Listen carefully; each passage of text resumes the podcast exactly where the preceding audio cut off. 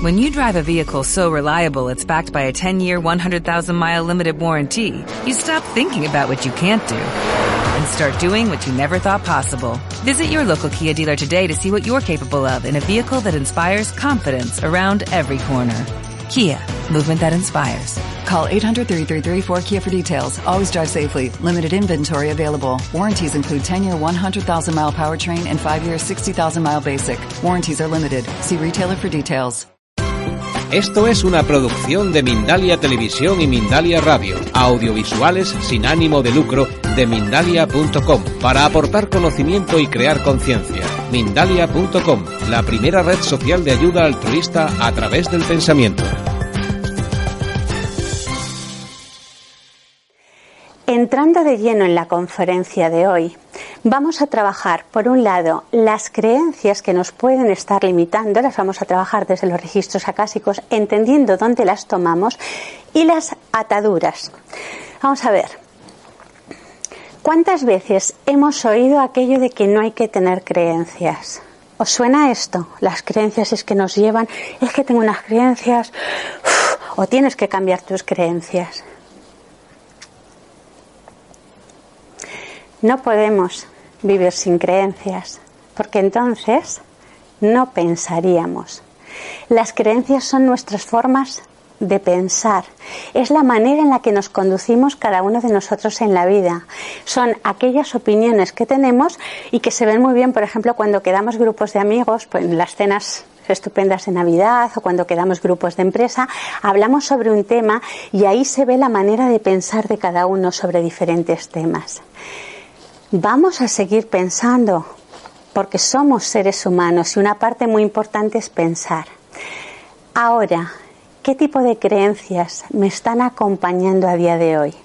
¿Me están ayudando en mi vida? ¿Son creencias expansivas que me ayudan a caminar cada vez más, a conseguir objetivos, a llegar a estar bien en mi vida? ¿O son creencias que me limitan, que me dañan, que me impiden seguir adelante. ¿Y cómo sé yo qué tipo de creencias tengo y cómo las tomé? Vamos a hacer un viaje todos juntos. Os decía al principio que la sala en la que estamos la vamos a dividir en tres partes. Cuando yo venga para acá, estaremos hablando de nuestro pasado cuando estemos aquí será nuestro aquí y ahora, es decir, el momento que vivimos todos nosotros. Y aquí estaremos hablando de nuestro futuro. Las creencias que tenemos a día de hoy las hemos tomado, fijaos lo que hago, estoy viajando hacia atrás. Y claro, yo no soy así de alta. Yo aquí atrás soy mucho más bajita. ¿Permites venir conmigo? Mamá sí que es alta. Esta es mamá. Mamá es altísima. Yo no. ¿Qué quiero decir con esto? Todos nosotros empezamos a tomar creencias desde la infancia con las personas con las que crecimos bien nuestros padres, familiares, nos pudimos criar, a lo mejor nos dejaron en algún sitio para que nos recogieran porque nuestros padres fallecieron, pero nos criamos con personas adultas que nos fueron pasando la forma de pensar que ellos tenían. Quiero que observéis una cosa. La inmensa mayoría de nosotros hemos recibido creencias que nos pueden estar limitando mucho en el aquí y el ahora y que el adulto que nos las pasó, nos la pasó con la mejor de las intenciones. Yo no recibí la creencia así, de igual a igual. Yo la recibí aquí abajo. Fijaros, por ejemplo, imaginaos estamos en Madrid, sin mencionar ningún barrio, pero imaginaros un barrio conflictivo de Madrid. Cada cual poned en vuestra mente un barrio que pueda ser conflictivo. Imaginaros que nos vamos, mamá, papá, una hermana mayor y yo. Yo soy pequeñita y nos vamos a vivir a un barrio conflictivo.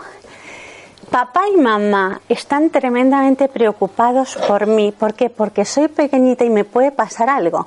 Se sabe que hay droga, por ejemplo, en el barrio, se sabe que hay delincuencia. ¿Cuál va a ser el objetivo de ellos? Que no me pase nada.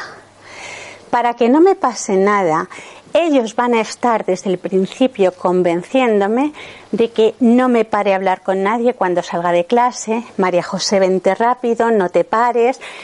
Ese mensaje, justamente para que no me paren, están repitiéndolo una vez y otra vez y otra vez.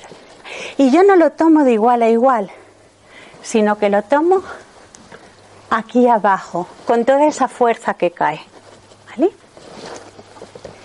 Esto que yo tomo aquí empieza a condicionar mi vida. ¿Por qué?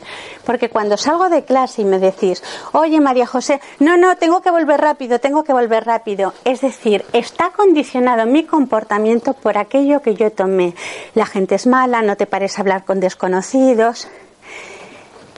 Esto que aquí me pudo ayudar, esto que aquí consiguió el fin que tenéis vosotros, que era que yo llegase a casa sana y salva, ¿Qué ocurre si yo lo voy trasladando porque no me doy cuenta y me lo voy trayendo?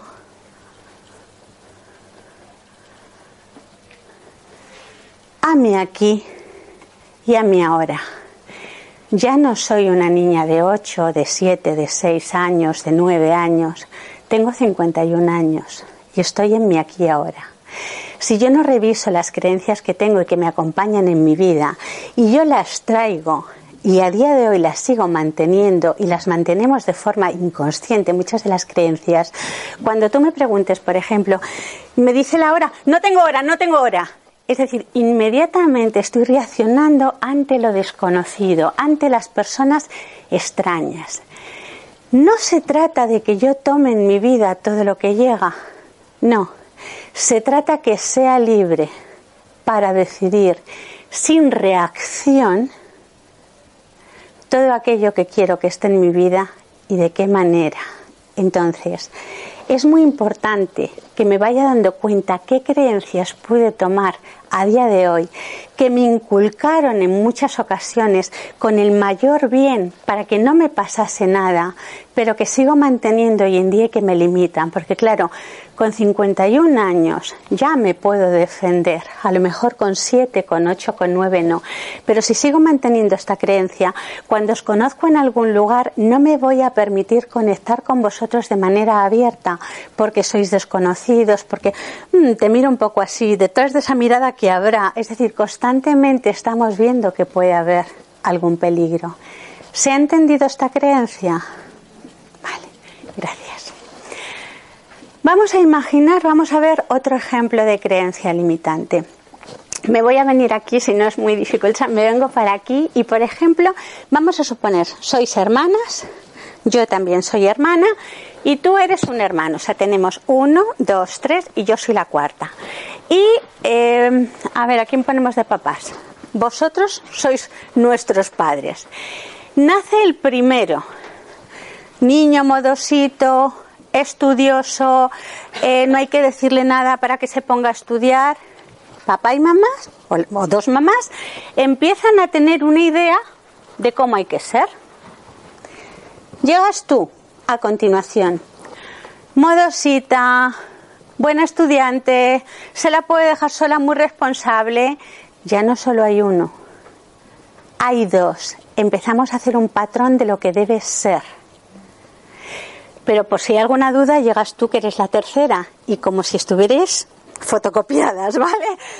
Modosita, buena estudiante, responsable, Fijaos, aquí ya no hay ni un solo cuestionamiento de que hay que ser modosito, estudiante, bueno, responsable. Llego yo. Llego yo. Y yo voy por libre, es decir, me lleva más tiempo hacer las cosas Porque si estuviéramos en la conferencia 1, diríamos, como cada uno hemos venido a hacer cosas diferentes, ¿vale? Imaginad que vosotros sois mentes más racionales que habéis venido a trabajar desde un determinado área. Y yo soy el área creativa, que me encanta, por ejemplo, las, vosotros estáis dibujando porque se te, se te da genial, por ejemplo, dibujar y ahí, y a mí me encanta tocar, yo soy más de energía, de tocar las hojas. Entonces, claro, para desesperación de papá y mamá, porque vosotros termináis todo y yo aquí sigo tocando las hojas, ¿vale? De las plantas. Pero has acabado, hija. Eh, mm, sí, ahora, ahora voy. por Dios, qué lenta. Y yo empiezo a recibir qué lenta eres, hay que ver con lo que te entretienes, no vas a llegar a nada, no estudias, se entiende lo que yo empiezo a recibir. Claro, tenéis un patrón establecido de él, de ella, de ella, y llego yo y empiezo a ser como ese garbanzo negro de la familia o ese personaje raro que no encaja. Y empiezo a recibir todo esto. Y lo recibo desde pequeño, con lo cual me lo creo y lo voy trayendo hacia acá. Si yo tengo a día de hoy esa creencia, imaginaos que llego a un organismo público. Vamos a poner que llego a Hacienda a entregar la declaración o a hacerla y me das un papel y me dice, señora, tiene usted que rellenar esto. Yo cuando veo aquello es como, o sea, conecto con que soy lenta, soy torpe, no me entero. Entonces, mm, mm, perdone, es que yo no me entero bien. Es decir, inmediatamente sale el patrón de aquello que fui tomando. ¿Se comprende y se entiende bien? Vale, entonces, a día de hoy no hace falta que las digamos en alto, pero identificando, porque luego vamos a trabajar una potente meditación para soltar creencias limitantes, identificando qué creencias, es decir, qué maneras de pensar pudieron trasladaros vuestra familia, vuestros profesores, personas importantes en vuestra vida, siendo vosotros chiquititos, qué manera de pensar tenéis aquí y ahora. Y si estáis a gusto con esa manera de pensar, si esa manera de pensar os hace hacer cosas, sentir que podéis hacer cosas, u os limita. ¿Vale? Lo vamos a dejar ahí y después lo retomaremos un poquito antes de hacer la meditación. Yo he hablado antes de ataduras, de amarras. ¿Qué son las ataduras o qué son las amarras? Yo quiero avanzar hacia mi futuro y a veces no puedo o me quedo bloqueado, me quedo parado o siento que hay algo como que me tira hacia atrás, que puede ser un daño, una culpa. Vamos a ver qué son las ataduras, cómo las hemos generado y qué hacemos con ellas. Em, a ver, te voy a poner como mi mamá. ¿Quieres ser mi mamá? Sí, por supuesto. Pues estupendo. Pues te vamos a sentar aquí de mamá.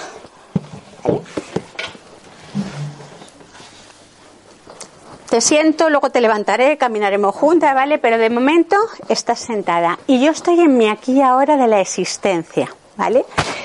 Imaginaros que yo tengo una atadura, ella tiene el miedo, ¿eh? Ella, tiene, ella ha venido a trabajar el miedo a esta encarnación y yo he venido a trabajar la libertad. Equipo perfecto. ¿Cómo me doy cuenta de esto? Vamos a venir a nuestro aquí y a nuestro ahora. Imagínate a quién casamos. Te vamos a casar a ti. Tú te casas. Despedida de soltero donde estamos todos invitados. Pero claro, no todos tenéis la mamá que tengo yo. Entonces, tú me dices, oye María José, esta despedida solo me pienso casar una vez, así que tienes que estar en mi despedida. Claro, yo ante algo que me viene del mundo, miro mi vida y yo veo a mi madre y yo digo, ¿cómo le digo yo a mi madre que tengo una despedida de soltera? ¿Mm? Porque claro, yo vengo de seguir viviendo con mamá, porque mamá ha tenido mucho miedo desde Vente conmigo, que ahora vamos a hacer un viaje al pasado y vamos a ver por qué estoy yo aquí. En el pasado de mamá yo todavía no estoy. Me voy a agachar, pero yo todavía no he nacido. ella está. Ella llega antes porque es mi madre. Y ella llega con miedo, ¿vale? Llega para trabajar el miedo. Pero mamá va pasando en la vida y sigues con miedo. Y como todo lo que no se trabaja, lo vamos intensificando. Cada vez tienes más miedo. Pero en un momento dado de la vida de mi madre aparezco yo. Si mamá no tiene sanado su miedo, inmediatamente su miedo va a empezar a dirigir mi vida. Esto es muy importante que lo entendamos, porque mirad, cada uno hace lo que puede en cada momento de su vida. Mamá me va a pasar a mí lo que ella me puede pasar. Luego ya veremos, yo sí tomo qué es lo que puedo hacer, pero mamá me, me va a pasar lo que ella puede pasarme. Entonces, imagínate que tú sigues con miedo. Nazco yo, desde que nazco, su miedo condiciona mi vida como, primero, soy la niña a la que más veces van a visitar al día, no sea que tenga la muerte súbita, ¿vale? Entonces, están todo el día, estás todo el día viniendo a ver cómo estoy en la cuna, escuchas la radio, hay que poner boca arriba a los bebés, me pone boca arriba, luego escuchas a otro profesional. No, hay que ponerlos de lado. Me vuelves de lado. Ay, pero ¿era el derecho o el izquierdo? Le he puesto de lado derecho, voy a ponerla del izquierdo. Es decir, sus miedos empiezan a condicionar mi propia vida. Pero es que yo voy creciendo y entro en la escuela infantil. Y en la escuela infantil hay excursiones y una de las excursiones más lindas que hacen los niños, sobre todo en las ciudades, es ir a una granja escuela para conocer por las vacas, los conejos. Bien, claro, tengo que tener autorización de mamá. Ya estabas diciendo que has dicho, dilo en alto. Que no te dejo. No me deja. Es que la, la, estaba oyendo y digo que lo diga ya. No me deja. Pero ¿cómo me va a dejar si me ve comida por un león? Alguien dirá, pero en la granja escuela no hay leones. Da lo mismo, ve leones. O pisoteada por un elefante, aunque tampoco hay elefantes en la granja escuela. El miedo de ella y de que no me pase nada va a condicionar todo esto. Entonces, no voy a la granja escuela. Pero es que paso después al colegio y en el colegio está la estupenda Semana Blanca de esquiar. Huelga decir que tampoco voy a esquiar porque me ve despeñada. O sea, ve que, que, vamos, que me salgo del grupo y me voy directamente por algún barranco. Es decir, su miedo hay unos años que va a condicionar mi vida. Esto es importante que lo entendamos.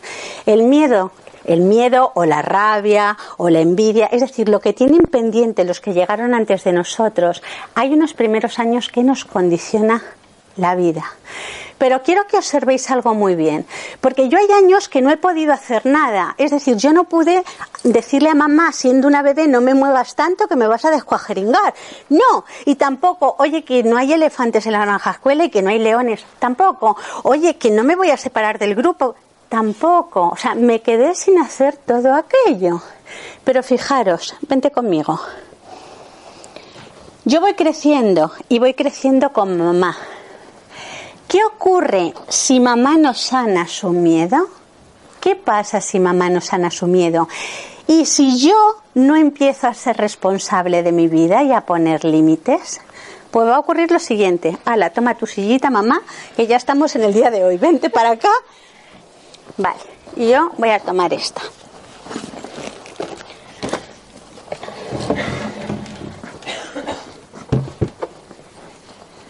Estamos a día de hoy. Mi compañera me dice, vendrás a la despedida de soltera, ¿verdad? Claro, yo sigo teniendo a mamá. No tuve novios y si tuve se encargó de espantarlos todos. ¿Vale? Porque tenía que estar a una hora donde nadie aguantaba aquello. Es decir, a día de hoy, con 51 años, sigo sentada al lado de mamá. Pero claro, yo quiero salir. ¿Qué hago con esto? Porque mirad, esto es lo que marca la clave de nuestra vida y del cómo comenzamos a vivir en libertad. Yo allá no pude hacer nada, insisto. O sea, hay unos años donde lo que el otro tiene pendiente me va a condicionar a mí seguro. Pero es que ahora, en el aquí y el ahora, me siguen condicionando cosas pendientes de los otros, porque ahora tengo 51 años, hay una despedida de soltera. ¿Cómo manejo a día de hoy la situación? ¿Sigo quedándome sin ir porque mamá tiene miedo? dejo aquí la pregunta y vemos. Fijaros, si yo empleo esto, y por mi experiencia es lo que solemos emplear todos para no hacer frente a algo, nos resulta mucho más fácil encontrar una cabeza culpabilizadora de todos nuestros males. No digo que esté bien o mal, es decisión de cada uno de nosotros. Digo que a día de hoy seguimos atrapándonos en nuestra vida por lo que tienen pendientes otros.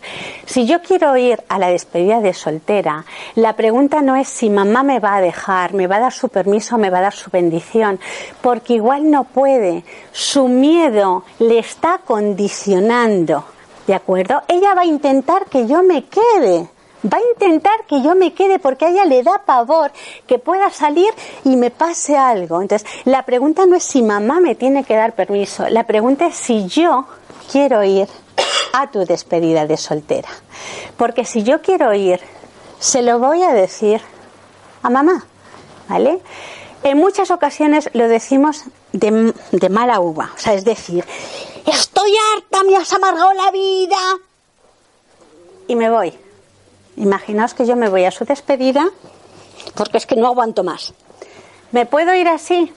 Sí, claro que me puedo ir entre quedarme en casa haciendo punto con mamá y comiéndome las uñas pensando en la despedida de salteros, mejor esto. Ahora, este siempre tiene que ser un paso intermedio. Es decir, a veces para irnos de algo nos tenemos que ir enfadados. Pero yo necesito mantenerme enfadada para vivir mi vida. No, porque el objetivo va a ser que yo sea capaz de sostener lo que a ella le mueva. Es decir, el decirle, mira mamá, se casa, ¿cómo te llamas? María Jesús. Se casa María Jesús, mi compañera, y vamos a ir a la despedida de solteros. Maravilla. Claro. mamá le va a mover lo suyo. O sea, en principio te va a mover lo suyo. No, que llegas tarde, que te pasan cosas, que luego me van a traer todos a casa. Me han dicho que luego me acompañan todos. Es decir, la cuestión está si yo quiero ir allá. Imaginaos que voy. Yo voy y tengo que entender perfectamente que cuando yo llegue, mamá va a hacer todo lo posible para que no se vuelva a repetir esta situación, porque ella lo pasó mal. El que yo haga un movimiento de libertad para vivir mi vida supone que ella se encuentra mirando de frente a su miedo. Esto es muy importante que lo entendamos. El movimiento de libertad con el que yo me voy a la despedida de soltera y hago este distanciamiento, a ella le deja con su miedo. Entonces ella va a intentar no volver a conectar con el miedo, de forma que es muy fácil que aunque se haya quedado dormida en el sillón, cuando llega a la puerta de casa, se sienta y empieza a hacer así. ¡Ay! Menos mal que has venido, pensaba que me moría ella va a intentar, lo, lo hago con todo el cariño y con todo el respeto del mundo porque se pasa tremendamente mal. Ella va a intentar que yo no vuelva a salir. La cuestión está en qué hago yo con esto.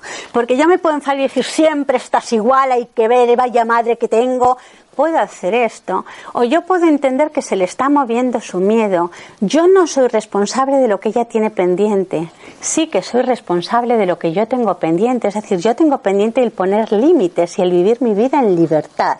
Entonces, aunque mamá esté así, yo le digo, ay hija, qué sofoco, pues ya ves que estoy estupenda, además lo hemos pasado genial, es un poco tarde, pero mañana te cuento, mamá. Un beso ya Le doy un besito y me voy a dormir. Cuando el otro siente que no le vale aquello que está intentando hacer para mantener ese patrón, porque mamá va a intentar no salir de ese miedo, cuando el otro entiende que da lo mismo porque seguimos viviendo nuestra vida, es cuando dejamos que el otro pueda hacer frente con aquello que se le mueve. Mamá no tiene que condicionarme mi vida ahora. Allá sí, o sea, unos años todos, absolutamente todos, fuimos condicionados por lo que nos pudieron pasar los que estaban delante de nosotros. Como exactamente igual en la conferencia 3 vemos que lo que nosotros tenemos pendiente lo pasamos a los que vienen detrás, incluso aunque no queramos pasarlo. No se trata de no querer pasarlo, se trata de no vibrar en ello, haberlo soltado para no pasarlo. ¿Se ha entendido esta?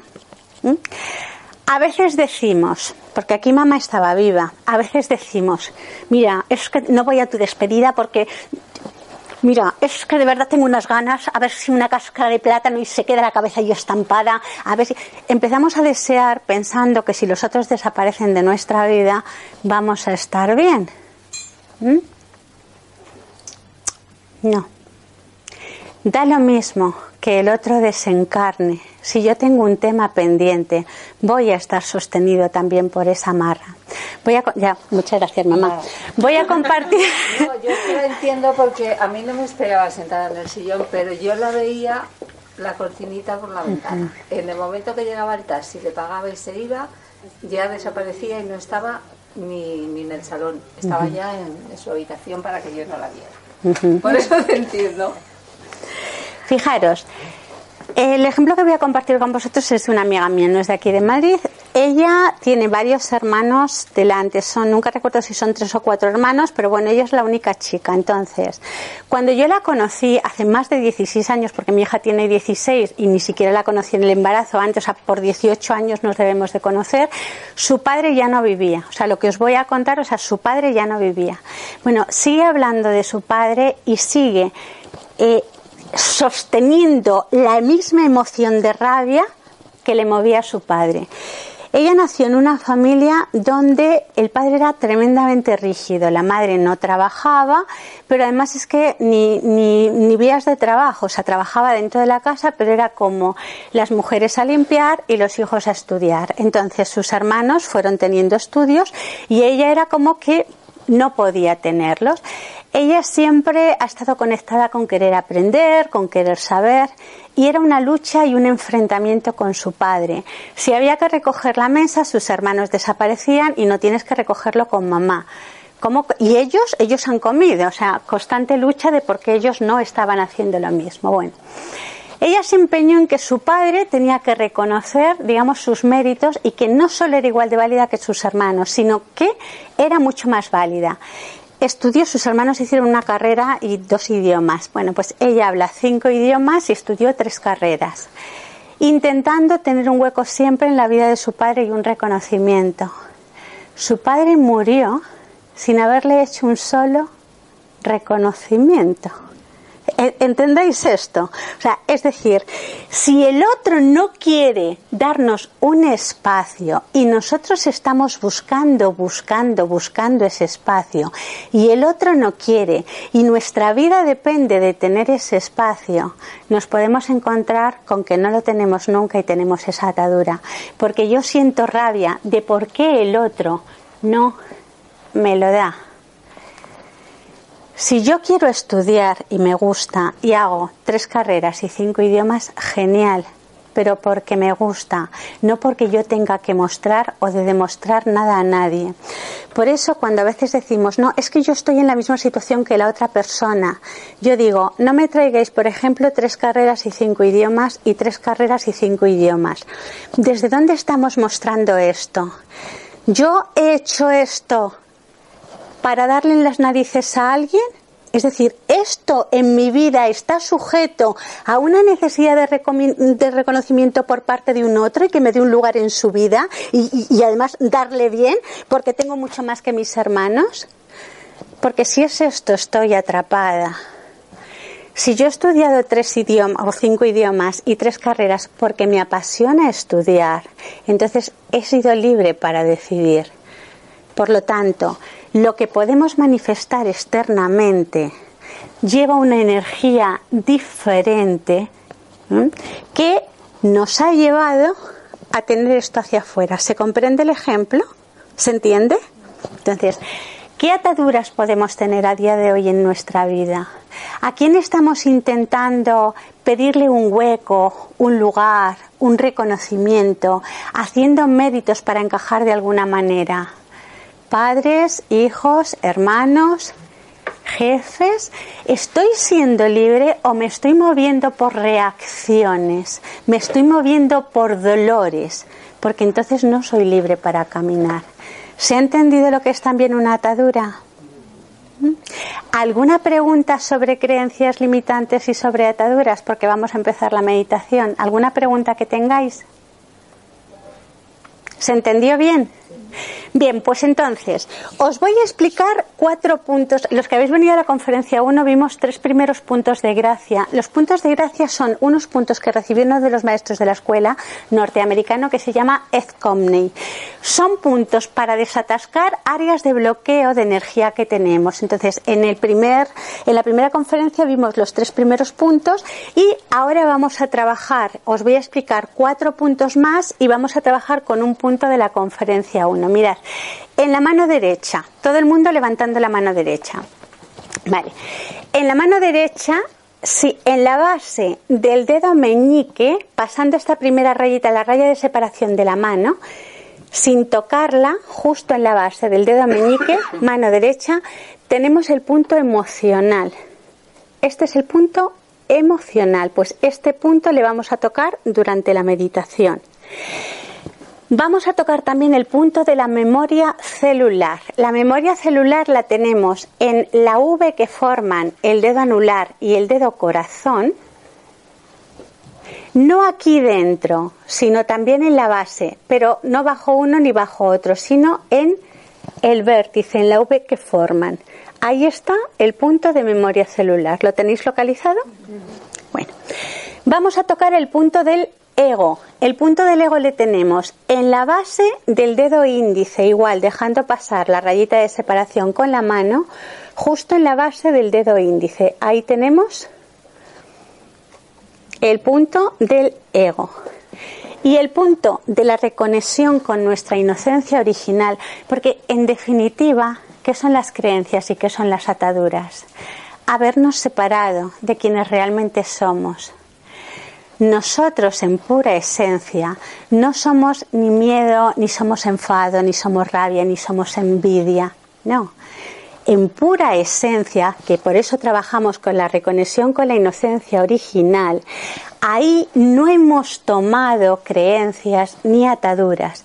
Hay una diferencia entre el ser y el estar. Una cosa es lo que nosotros somos en esencia y otra cosa es dónde estamos, en lo que nos hemos convertido con el trato que hemos ido teniendo unos con otros y con lo que hemos ido tomando cada uno. Entonces, este punto, para localizarle podéis juntar el dedo pulgar y juntáis con el meñique.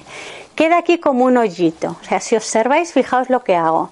Yo meto aquí en este hoyito que se forma y abro. Y ahí está el punto 7. Repito, junto el pulgar con el meñique, se forma ahí un hoyito, meto y abro. Ahí está. ¿Lo tenéis localizado también?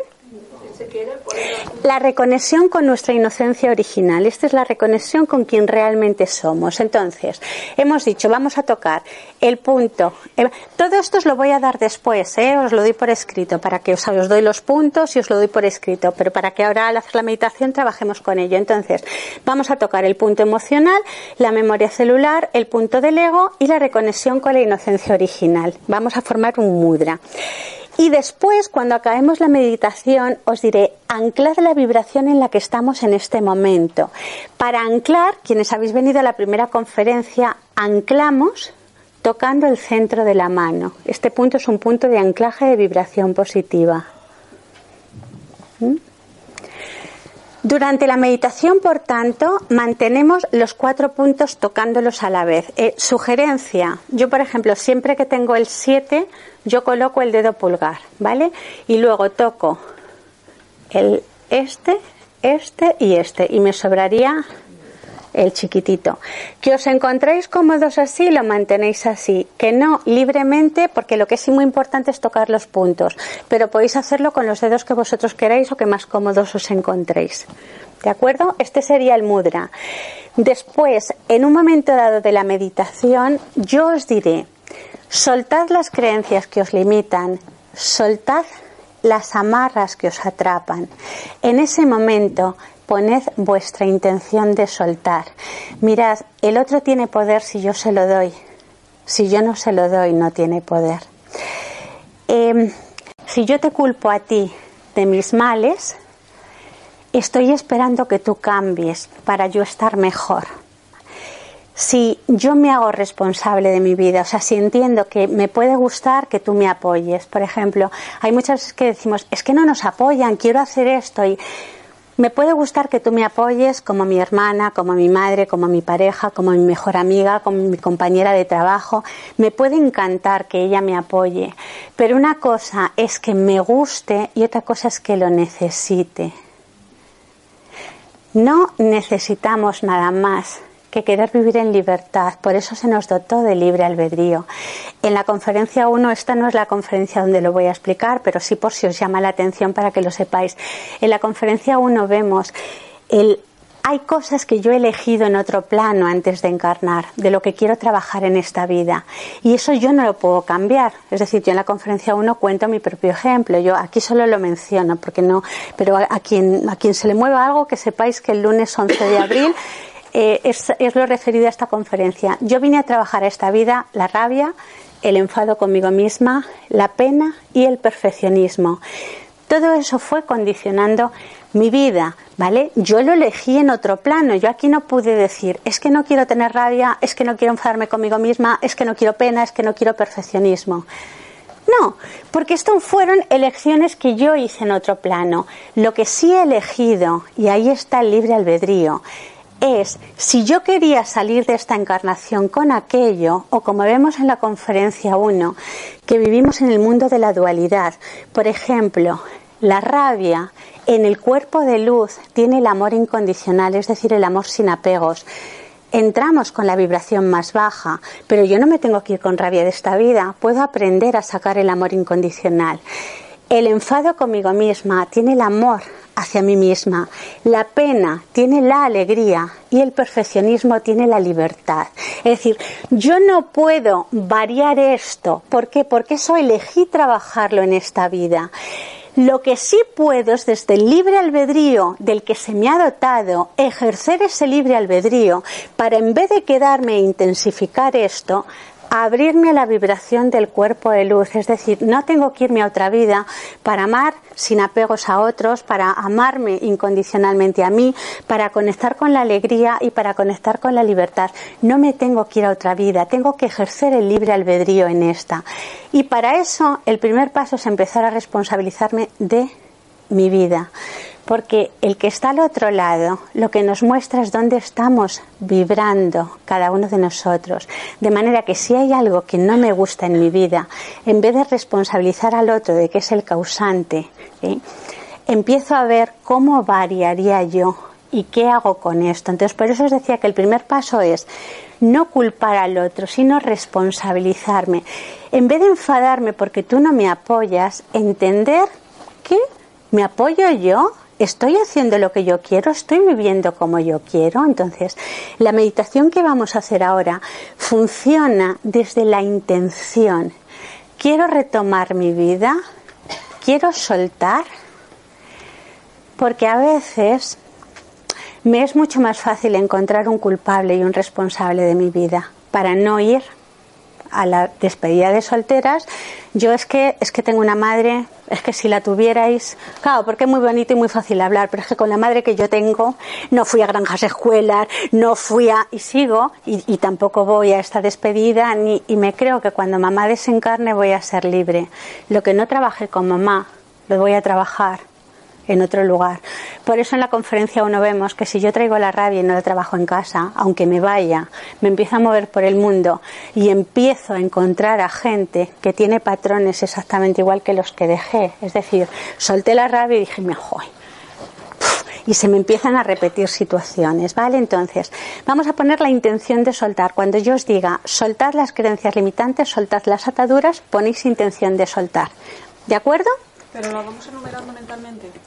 Sí, las creencias podéis hacer dos cosas y las ataduras. Si las tenéis perfectamente identificadas, las colocáis aquí. O sea, si yo tengo una creencia y la tengo identificada, por ejemplo, la creencia de que toda la gente es mala o los desconocidos son malos, lo coloco aquí. ¿Vale? Ahora, a veces yo no sé las creencias que me limitan o yo no sé las ataduras, a veces no sabemos. Eh, no pasa nada, o sea, decido soltar todas aquellas creencias que me están limitando y todas aquellas ataduras que me están atrapando. O sea, si yo las tengo identificadas, las suelto como tal, pero si no las tengo identificadas, pero sé que hay algo de mi pasado que me impide avanzar, yo lo que hago es soltar las ataduras que me están limitando y soltar las creencias que me limitan, ¿de acuerdo? O sea, si no las identificáis con nombre y apellidos, muchas veces no las identificamos porque nos genera mucho dolor. O sea, en muchas ocasiones nos daña el mirar hacia atrás, nos daña el reconocer algo abiertamente y sin embargo sabemos que está ahí. Entonces, no hace falta, si a mí me daña, que lo coloque, pero sí que manifieste la intención de soltar. Mirad, antes de empezar la meditación, hay muchas veces ocurre que gente me dice, pero yo por qué tengo, por ejemplo, que perdonar. O sea, tú sabes de dónde yo vengo, sabes el daño que me hicieron, sabes, me amargaron la vida. O sea, yo, yo por qué tengo que perdonar. Y yo siempre digo lo mismo, si es que no tenemos que hacer nada. No, tenemos que hacer lo que queramos, lo que sintamos. La cuestión es porque a lo mejor no, no merecen que les perdonemos. Podemos venir cada uno de una historia distinta. Igual nos hemos educado en un colegio donde había golpes o, con un padre que nos ataba en la para de una silla. Cada uno tenemos nuestra historia. Entonces alguien dice, ¿por qué tengo yo que perdonar con todo el daño que me hicieron? Es que no se lo merecen. Y yo siempre digo lo mismo. A lo mejor ellos no lo merecen. No entro en esto. La pregunta que os tenéis que hacer es si lo merecéis vosotros. O sea, la pregunta que uno se tiene que hacer es, ¿merezco yo seguir adelante en mi vida en libertad? O sea, es que esto es muy importante, porque si no, aquello que tanta rabia nos da, sigue condicionando el aquí y el ahora de nuestra vida. A veces hemos hecho separaciones físicas de la familia o de nuestros trabajos o rompimos con el colegio y con todos los compañeros que se reían de nosotros. O sea, hemos dejado aquello atrás, pero seguimos en el aquí y el ahora con la energía de aquel daño, de aquel dolor. ¿Comprendéis? Entonces, a lo mejor ellos no, no lo merecen. Yo no pongo la intención ahí. Es, merezco yo seguir adelante libre en mi vida? Esta es la pregunta que nos tenemos que hacer y desde ahí poner la intención de soltar creencias limitantes, ataduras, para seguir adelante en nuestra vida, ¿de acuerdo? Con, libertad y con fuerza. ¿Alguna duda antes de que empecemos la meditación? Que ya la vamos a empezar. Eh, supongo que hay ataduras que no tienen por qué ser malas. Quiero decir, si yo tengo una experiencia de que algo se ha repetido constantemente el resultado siempre ha sido negativo, no tengo por, puedo ser libre obviamente a no aceptar eso, pero no tengo por qué dar una segunda oportunidad desde un punto de vista de empatía o de asertividad. Creo que se toca ese tema. Entonces, ¿hasta qué punto las ataduras son únicamente negativas? Lo marcas tú, lo que te condiciona a ti tu vida lo que te condiciona tu vida. Fíjate, eh, a lo mejor lo que para una persona es una atadura, para otra persona no tiene por qué serlo. El, grado es lo que, lo que para uno es. Eh, por ejemplo, mira, eh, imagínate tú que tienes dos, cuatro, que tienes cinco hermanos, ¿vale? Y tú eres el único que ha venido a esta vida a trabajar el abandono. Tus hermanas no han venido a trabajar esto estás siendo abandonado una y otra vez y cualquier cosa la vives como abandono, porque tiene que ver contigo. A lo mejor ellas no. O sea, imagínate, por ejemplo, que yo soy una mamá que me quedo viuda y tengo que estar trabajando mucho para sacaros a los cinco adelante, ¿vale? Entonces, para ellas no hay problema el que mamá no esté para ti puede haber mucho problema porque tú traes el abandono y el no tenerme cerca tú lo sientes como un abandono, aun viviendo lo mismo y estando en la misma casa. Estoy mezclando un poco de la conferencia uno, pero para que se entienda, no todo lo que vivimos lo vivimos de igual manera porque tiene mucho que ver con lo que hemos elegido cada uno de nosotros trabajar. Entonces, para ti puede ser perfecto, tú vas dejando cosas en tu vida y te encuentras estupendo, genial, sigue haciéndolo. Pero a lo mejor hay gente que va dejando cosas en su vida de esta forma. es que es igual que mi madre. Oye, mira, de verdad, es que, o sea, bueno, da igual, voy a alquilar piso con otra persona. ¿Tú buscas piso? Vale, que nada, que lo alquiles con quien quieras, que yo no. Me creo ¿vale? Porque dejé a mamá con rabia en casa di con una compañera para alquilar piso que tiene la rabia y me creo que por soltarla y tener esta que parece una bendición de persona, a lo mejor aquí no aparece, pero me empiezo a matricular en algo y empiezo a observar en ti el mismo comportamiento de rabia. Entonces, yo se me genera más rabia y digo, pero ¿qué cuernos está pasando? ¿Entendéis? Digo, es que se me repiten situaciones, es que de verdad, esto sí es preocupante para mí, no solo porque se repitan, sino porque la energía, la energía en la que yo me estoy moviendo ante esa repetición, si me lo tomo a broma o si no es importante para mí o si son cosas posibles, pues claro, no hago nada con ellas, perfecto. ¿Entiendes? O sea, es, es la energía de lo que te mueve a ti. O sea, por eso es muy importante y por eso eh, hay cosas que para unos suponen ataduras y para otros no suponen ataduras. O sea, aquí tenéis que ver lo que a cada uno para vosotros es importante porque os mueve, no os hace sentir bien. Ahora quedó claro, o sea, no es, no es solo la repetición, sino la energía que, que a ti te mueve, porque si te da lo mismo, inclusive te resulta divertido, pues ya está. Pero si te mueve visceralmente, ahí tienes que hacer algo con ello. Si no quieres, irlo engordando. En muchas ocasiones, hasta que no estamos ya bastante engordados en algo no nos ponemos a trabajar lo pendiente, ¿vale? O sea, muchas veces necesitamos como, como haber caído mucho en rabia o mucho en culpa o mucho dolor para buscar soluciones, si no lo dejamos ahí. ¿Quedó ahora claro? ¿Se ha entendido? Vale, entonces, vamos a colocar, vamos a comenzar la meditación. Entonces, colocamos el mudra. Ahora bajaré un poquito la luz. Ponemos, tocamos el punto 7, como os decía, tocamos la base del dedo índice, tocamos el vértice entre el dedo anular y corazón y tocamos la base del dedo meñique. Y nos mantenemos ahí durante toda la meditación. Cuando en un momento dado diga, soltad las creencias limitantes, soltad las ataduras, o sea, podéis hacer incluso el, como el dejar ir, ¿vale? Como cada uno lo sienta o tomando aire y respirando, pero la intención de dejar ir. Y luego os diré, anclad la vibración en la que estéis en este momento. Entonces tocamos este punto y nos mantenemos respirando la vibración en la que estamos en este momento. ¿Queda claro para todo el mundo? Recuerdo que es en la mano derecha, ¿eh? todo el mundo en la mano derecha que se recibió que era así. Voy a bajar un poquito la luz. Podemos cerrar los ojos, apoyar, lo que es muy importante es que los, los, pies estén firmemente apoyados en el suelo. Tenemos piernas y brazos descruzados, el mudra puesto y vamos a hacer un viaje a través de nuestra respiración. Vamos a conectar con nuestra respiración. Siempre que la nariz y la boca, la garganta, la tengamos perfectamente para respirar, vamos a tomar aire por la nariz y vamos a soltar aire por la boca. Si tuviéramos dificultad en tomar o soltar por la nariz o en tomar y en soltar por la boca, lo haríamos con la vía respiratoria que tuviéramos bien. Pero si ambas están bien, tomamos por la nariz y soltamos por la boca. Lo más despacito posible. Entonces comenzamos a conectar con nuestra propia respiración. A nuestro ritmo comenzamos cada uno de nosotros a conectar con nuestra respiración.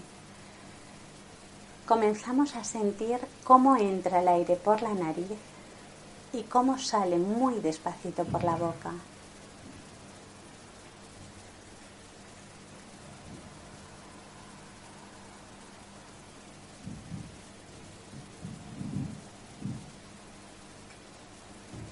Cuando os lo indique, Tomaremos todos a la vez una respiración profunda, tomando todo el aire que nos sea posible por la nariz y lo soltaremos lo más despacito que podamos por la boca.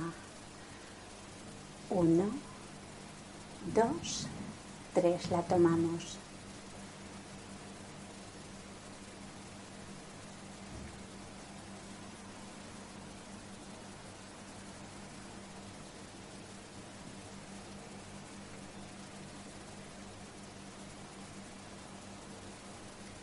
Cuando os lo indique de nuevo, vamos a tomar una segunda respiración profunda por la nariz, tomando nuevamente todo el aire que nos sea posible por la nariz y soltándolo lo más despacito que podamos por la boca.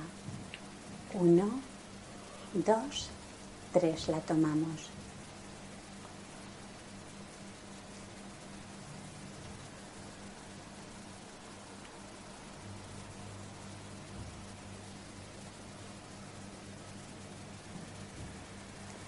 Estamos realizando un viaje hacia nuestro interior, hacia la parte más profunda y sabia de nosotros mismos. Y lo estamos haciendo a través de la respiración.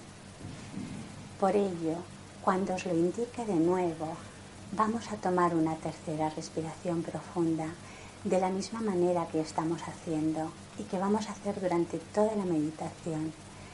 Tomaremos todo el aire que podamos lo más despacito que podamos por la nariz y lo soltaremos lo más despacito que podamos por la boca.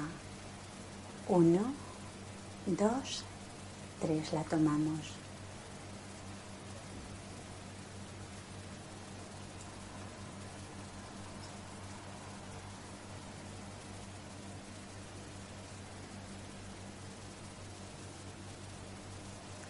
Vamos a visualizar que estamos en una escalera de cinco peldaños. Nos encontramos en la parte superior de la escalera y tenemos cinco peldaños, cinco escalones hacia abajo para llegar a la base.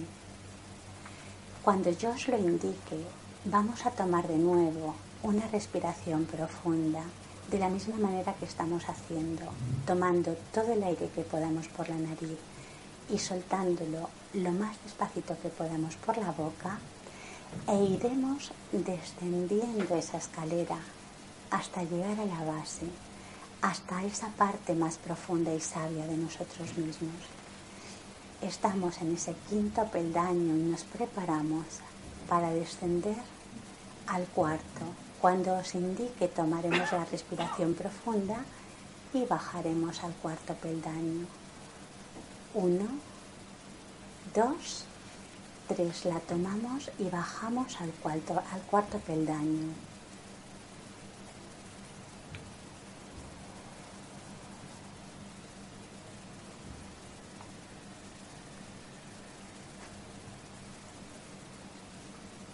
Cuando os lo indique de nuevo, tomaremos la respiración profunda y descenderemos al tercer peldaño. Uno, dos, tres. La tomamos y descendemos al tercer peldaño.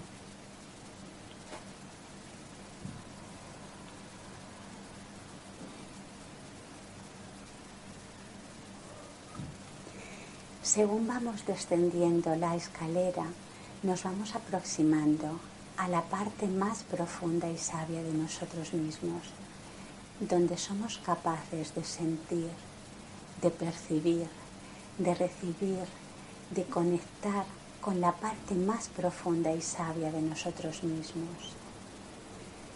Por ello, cuando os lo indique de nuevo, tomaremos una respiración profunda y descenderemos conscientemente al peldaño 2. Tomamos la respiración profunda y descendemos conscientemente al peldaño 2.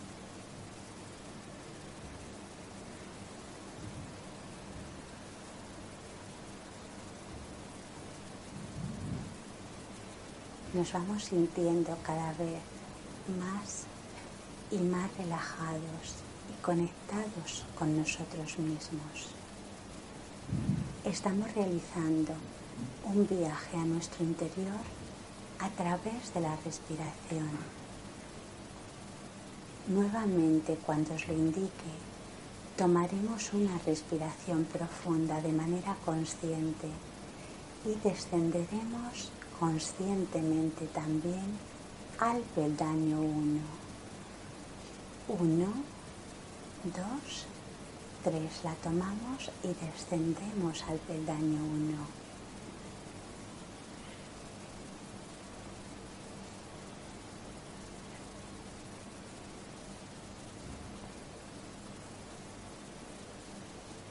Y nos vamos a preparar conscientemente para descender a la base de la escalera, hacia la parte más profunda y sabia de nosotros mismos, la parte donde somos capaces de sentir, de percibir, de recibir de una manera más profunda y sabia y en mayor apertura. Por eso, cuando os lo indique de nuevo, descenderemos todos juntos, pero cada uno a la base de nuestra escalera, a través de la respiración profunda. Uno, dos, tres. La tomamos y descendemos a la base de nuestra escalera, a la parte más profunda y sabia de nosotros mismos donde somos capaces de recibir, de percibir de una manera más profunda y sabia.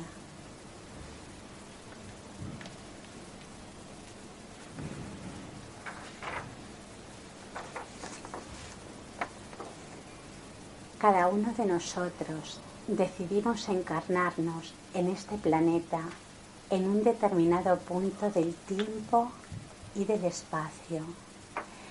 Hemos escogido venir aquí para aprender una lección determinada que nos hará avanzar por el sendero de nuestra evolución espiritual. Escogemos nuestro sexo, el color de nuestra piel, nuestro país y luego buscamos los padres que mejor reflejen la pauta que traemos a esta vida para trabajar con ella.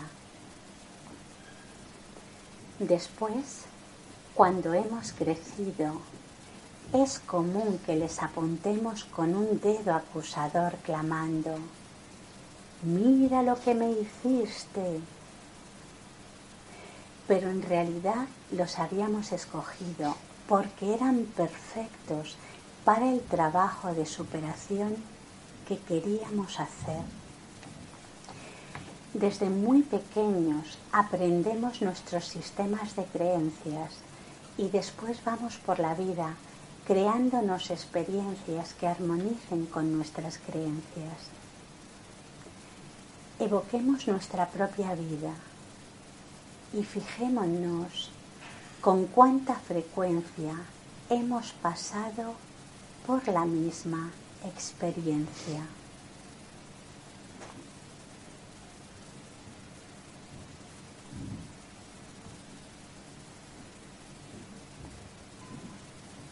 En realidad, no importa durante cuánto tiempo hayamos tenido un problema, ni lo grande que haya sido, o sea, ni cuánto tiempo ha estado en nuestra vida, porque el momento del poder es siempre el presente y desde ahora mismo podemos empezar a hacernos conscientes de lo que nos ha sucedido. Todos, absolutamente todos los acontecimientos que cada uno de nosotros hemos vivido, formaban parte de lo que debíamos vivir y experimentar para aprender y evolucionar. Fueron creados por las cosas que pensamos y las palabras que dijimos ayer, la semana pasada, el mes pasado, el año anterior, hace 10, 20, 30, 40, o más años según la edad que cada uno de nosotros tengamos. Sin embargo, eso es nuestro pasado. Está hecho y acabado. Lo que importa en este momento es lo que decidimos pensar y decir ahora mismo, porque esas ideas y esas palabras son las que están creando nuestro futuro. Nuestro momento de poder es este presente, porque es en el que estamos formando las experiencias de mañana, de la próxima semana, del próximo mes o del año que viene. Tal vez tengamos conciencia de lo que estamos pensando en este momento de nuestra vida, o tal vez no. Pero siempre es posible tomar conciencia si decidimos hacerlo. Echemos una mirada individual hacia nuestro interior. En este aquí y ahora que vivo, ¿qué tipo de pensamientos tengo?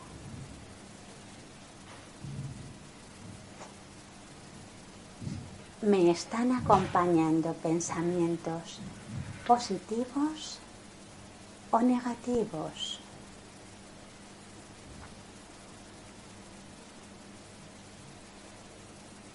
Quiero que estos pensamientos que me acompañan hoy sean los que estén determinando mi futuro.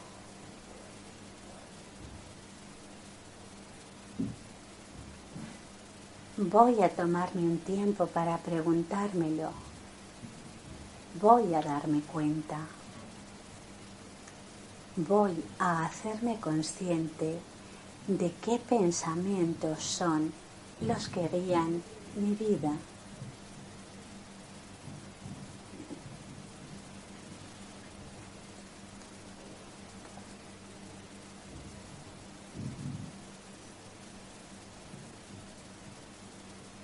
Tomo conciencia de que lo único con que tenemos que vernoslas es siempre una idea y una idea se puede cambiar.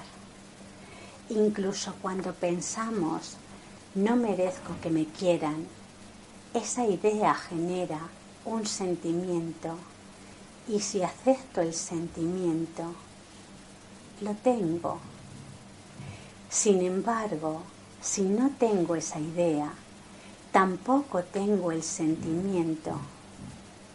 Es muy importante que tome conciencia de que las ideas se pueden cambiar. Las ideas se pueden cambiar y el sentimiento asociado a la idea que dejo marchar se irá.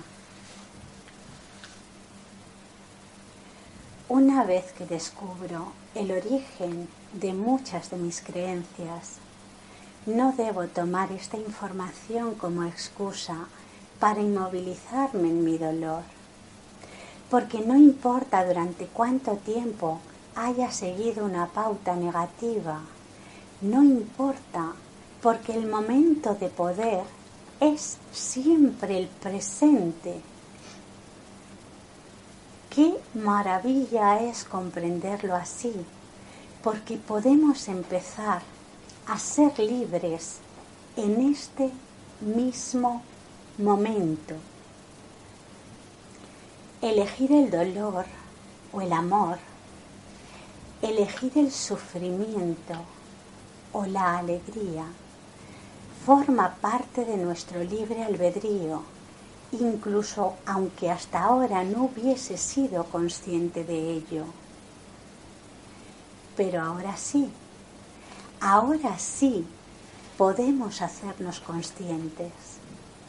Ahora sí podemos decidir qué creencias, qué pensamientos y qué elecciones deseamos para nuestra vida comencemos a decidir desde este mismo momento.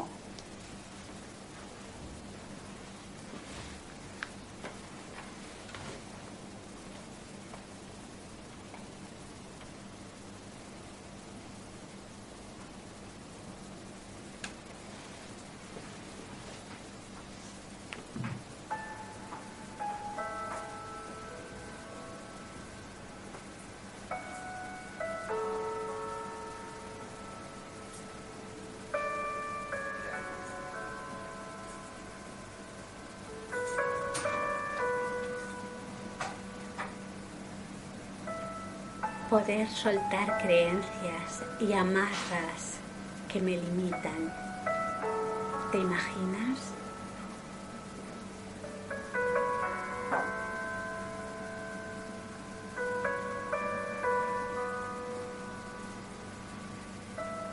Poder empezar a vivir como quiero mi vida.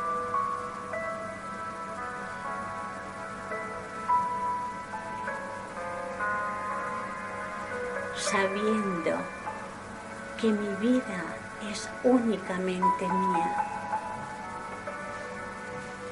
y que soy libre para decidir qué manera de pensar deseo tener y con cuánta libertad estoy dispuesto a vivir. Elijo mirar al sol.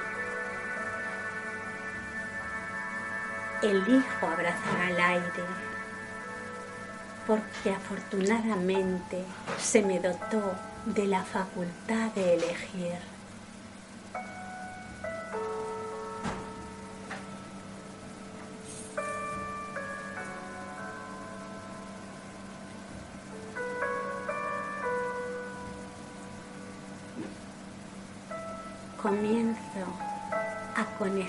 Con creencias que pueden haberme limitado hasta este momento y con ataduras que puedo estar manteniendo en este momento de mi vida. Las voy identificando para poder dejarlas ir.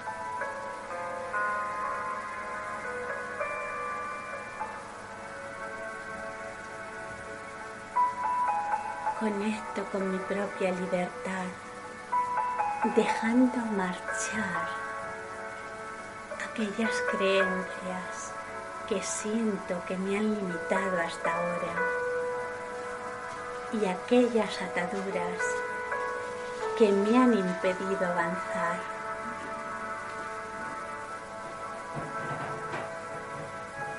Me visualizo en el propio barco de mi vida, al timón. Visualizo un gran océano con muchos barcos. Cada uno lleva su propio capitán, pero el barco de mi vida, el único capitán que lo dirige soy yo y voy al timón. Sujeto fuertemente el timón y dirijo el barco de mi vida hacia donde yo quiero. Veo otros barcos con otros capitanes, pero al mando de mi barco voy únicamente yo. Y según avanzo, sosteniendo con fuerza el timón, voy dejando ir las creencias que me han limitado hasta ahora y las ataduras de mi pasado que me han amarrado. Veo cómo van hacia atrás. Veo cómo avanzo y según avanzo hacia adelante, voy soltando creencias, voy soltando ataduras. Y según voy soltando,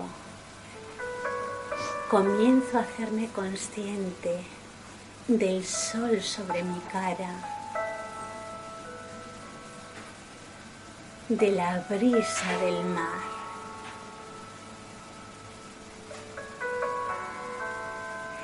Y comienzo a disfrutar en mi propio barco Tomo el timón y giro a derecha, a izquierda, en libertad. Y me divierte ver cómo mi barco obedece según giro el timón, porque únicamente lo estoy conduciendo yo. Es mi barco. Yo no entro a conducir otros barcos, aunque los veo, aunque saludo a otros capitanes, aunque les sonrío y me sonríen pero no entro en sus barcos, ni ellos entran en los míos. Soy yo quien va al timón de mi barco.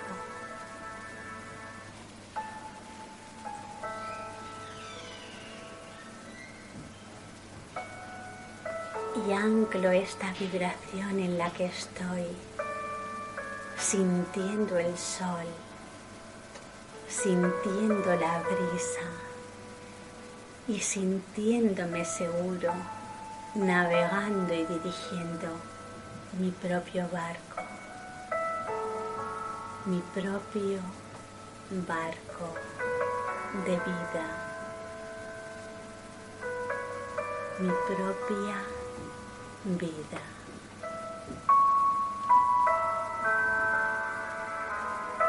y dejo que esta vibración que siento ahora empape todo mi cuerpo, todas las células de mi ser.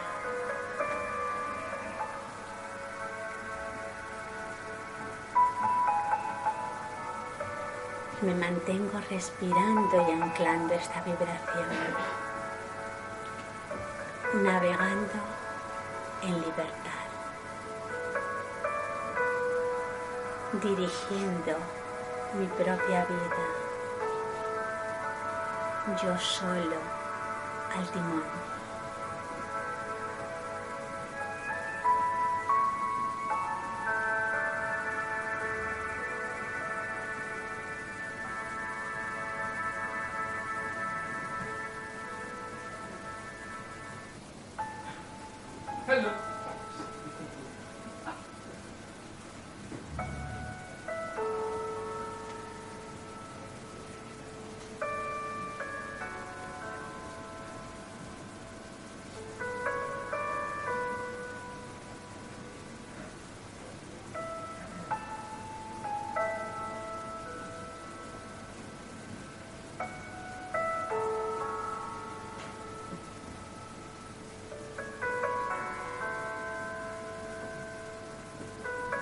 Cuando sienta a mi propio ritmo que tengo anclada esta vibración en mí,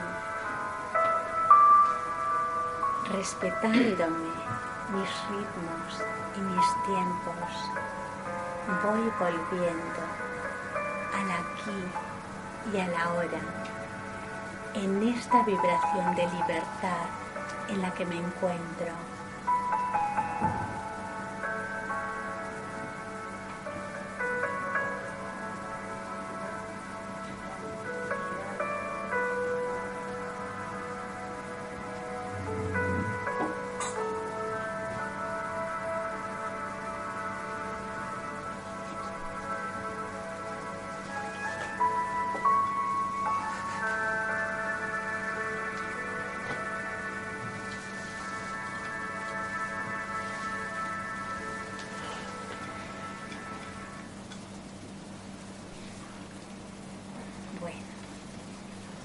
Nos movemos despacito.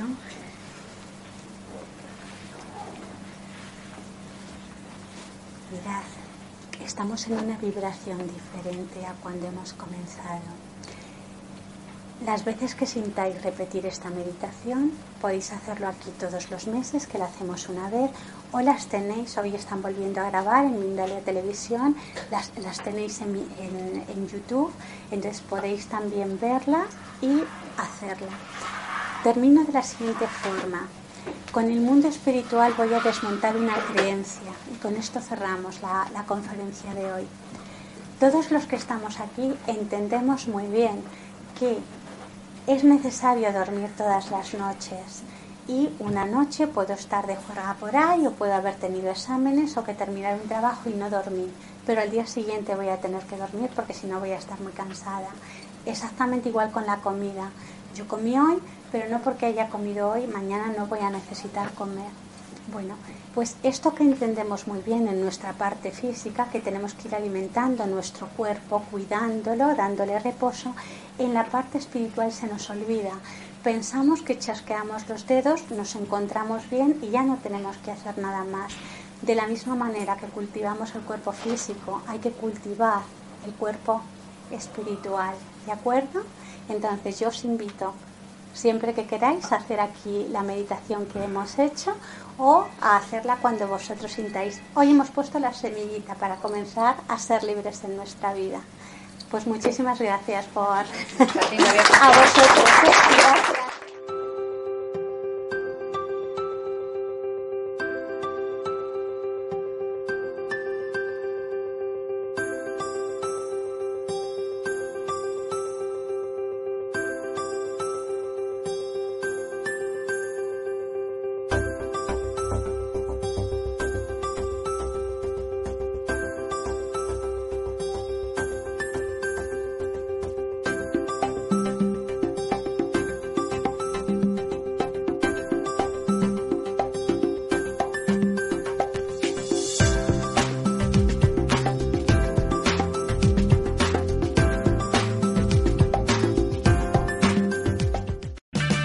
O'Reilly Auto Parts puede ayudarte a encontrar un taller mecánico cerca de ti. Para más información, llama a tu tienda O'Reilly Auto Parts o visita oreillyauto.com.